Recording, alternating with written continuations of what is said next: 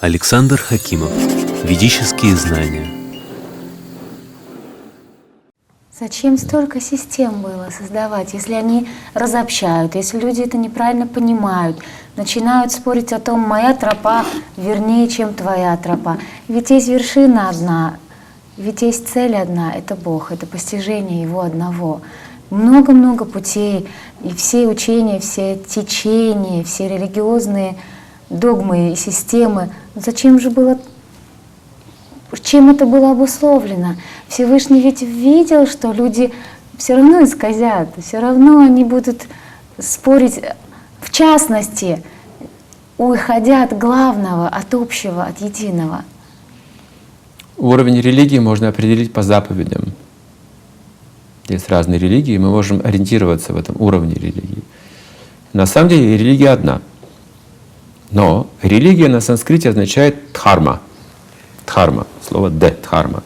Это очень емкое понятие. И туда включаются такие понятия, как цель жизни тоже. Это тоже дхарма. То есть религия, цель жизни синонимы. Мгм. Религия означает также природа, моя природа, которую я имею, материальная природа, мой, моя природа ума, моего тела. Дхарма означает также система общественно-социального устройства, в котором я живу, это все дхармой. И в соответствии с этой дхармой даются заповеди, чтобы улучшить это положение. Например, если в обществе процветает воровство, и заповедь «не убий», эта дхарма необходима в этом месте, понимаете? Потому что там имеет место быть воровство. Если люди убивают друг друга, не убей.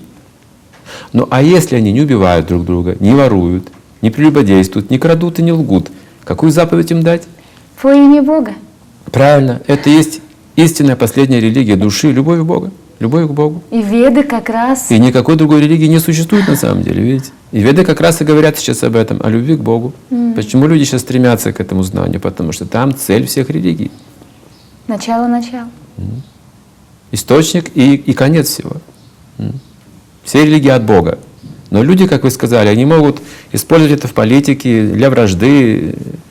Да. Это люди делают. Люди враждовали и до Мухаммеда, и во время Мухаммед- Мухаммеда, и после Мухаммеда. Это люди.